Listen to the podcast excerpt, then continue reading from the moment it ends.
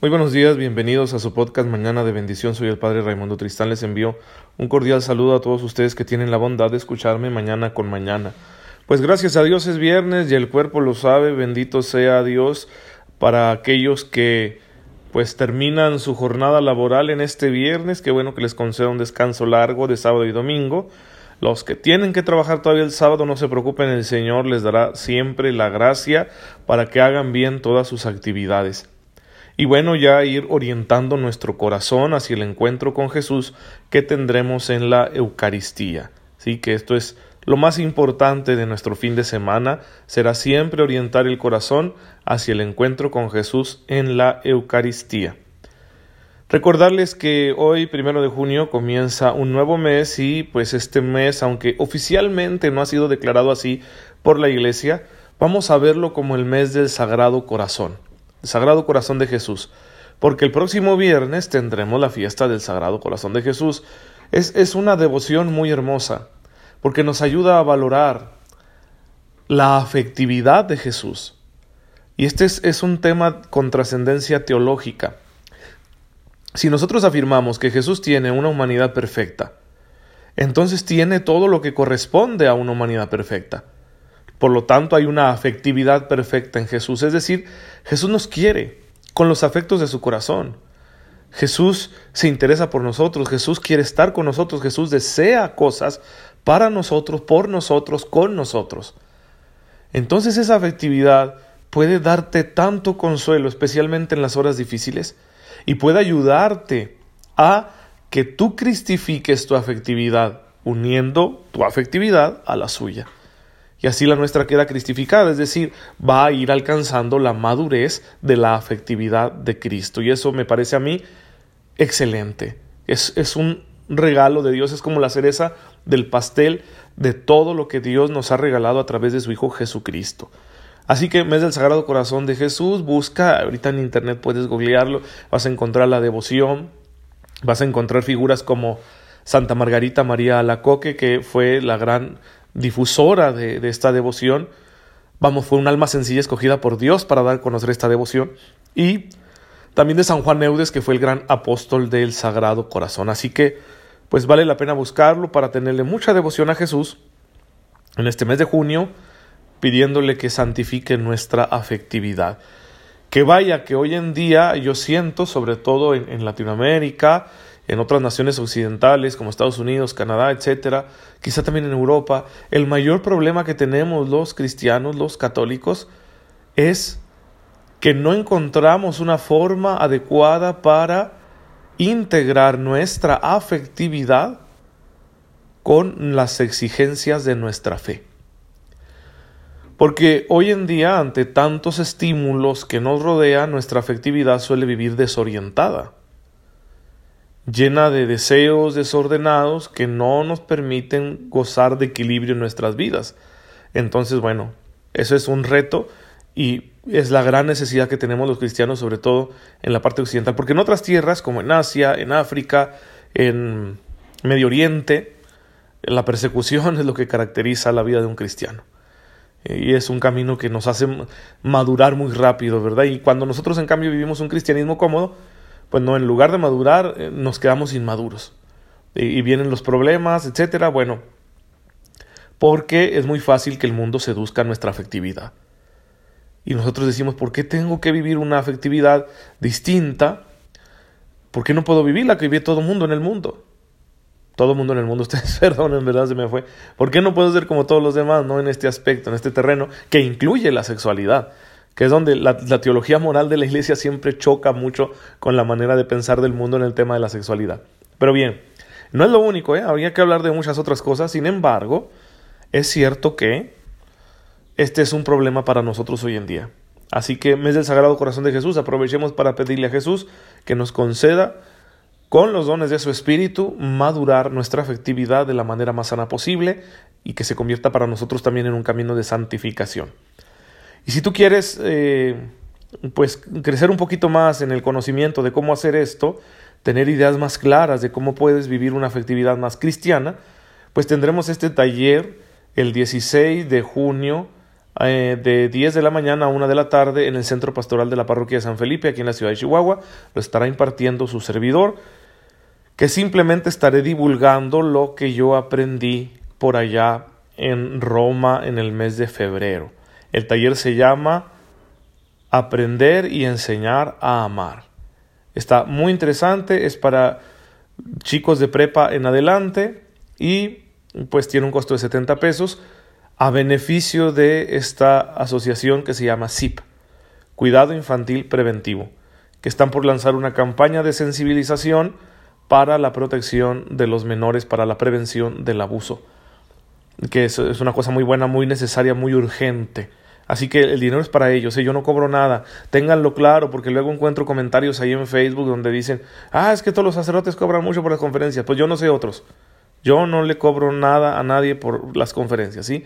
Precisamente es mi manera de contribuir para que tantos grupos en la iglesia crezcan, se hagan de su dinerito para financiar sus actividades. Así que hay que tener este tema muy, muy claro. Y hoy, hoy es el gran día de la conferencia ¿Por qué yo, Señor, ahí en el Museo Semilla a las 7.30 de la tarde? Y que bueno, bendito sea Dios, se nos agotaron los boletos. Sí, espero que haya posteriores ediciones de esta, de esta conferencia, que es fruto de las reflexiones que su servidor ha hecho, guiándome por el Espíritu Santo, acerca del tema de cómo afrontar positiva y cristianamente la adversidad. ¿Sí? De eso se trata el tema. ¿Cómo le hacemos cuando estamos enfrentando la adversidad de nuestra vida? ¿Cómo puedo responder santamente cuando atravieso un mal momento, cuando estoy en una prueba, en una tribulación? Es un tema muy interesante, va a estar muy buena, gracias a Dios, la conferencia y bien, pues ahí está a, disposición de ustedes, ¿verdad? Platica con tu párroco, platica con tu coordinador pastoral. Yo voy a donde me pidan, solo es cuestión de tener tiempo, ¿sí? No siempre se tiene tiempo, pero teniéndolo, en la medida en que esto no interfiera con mi trabajo principal que es en el seminario, pues entonces se puede. Digo porque la de hoy ya hay cupo lleno, ya no podemos recibir a nadie más, bendito sea Dios. Eh, pero estén muy atentos, la vamos a grabar, no la vamos a transmitir en vivo, pero la vamos a grabar y espero que podamos subirla a las redes sociales para que esté ahí a disposición de todos ustedes. Muy bien, pues estamos en, Mañana de Bendición y estamos hablando de la Eucaristía, de la liturgia de la Eucaristía. Estamos en la segunda parte de la misa, que así se llama. Allá hablamos de la presentación de los dones y empezamos a hablar de lo que se llama plegaria eucarística. La plegaria eucarística a su vez tiene varias partes. La primera parte es el prefacio. El prefacio inicia con un diálogo, un diálogo entre el sacerdote y el pueblo. Sí, ya lo saben, el Señor esté con ustedes. Y respondemos y con tu espíritu. Levantemos el corazón, lo tenemos levantado hacia el Señor. Demos gracias al Señor nuestro Dios, es justo y necesario. Después de ese diálogo, que sirve para que el pueblo, la asamblea reunida en la misa, se incorpore al otro diálogo, que es el que el sacerdote va a tener en el nombre de Cristo con el Padre. ¿Sí? Es una manera de, de unirnos todos, ¿verdad? La asamblea, el ministro que está presidiendo y Dios. ¿sí? Así que es un diálogo teológico, trascendental. Hay que saborear esas palabras porque son una verdadera oración. Y después de eso el sacerdote va a hacer una oración dando gracias a Dios por algún misterio que se nos ha revelado. Son reflexiones breves pero teológicamente muy profundas que nos van a ayudar a disponernos para alabar a Dios mediante el canto del santo, que es un canto de profundas raíces bíblicas, y para entrar en el memorial, ¿sí? entrar en la parte principal de la plegaria eucarística y ser testigos del milagro eucarístico que se va a dar en la consagración del pan y del vino. Así que el prefacio nos ayuda a disponernos de esta manera.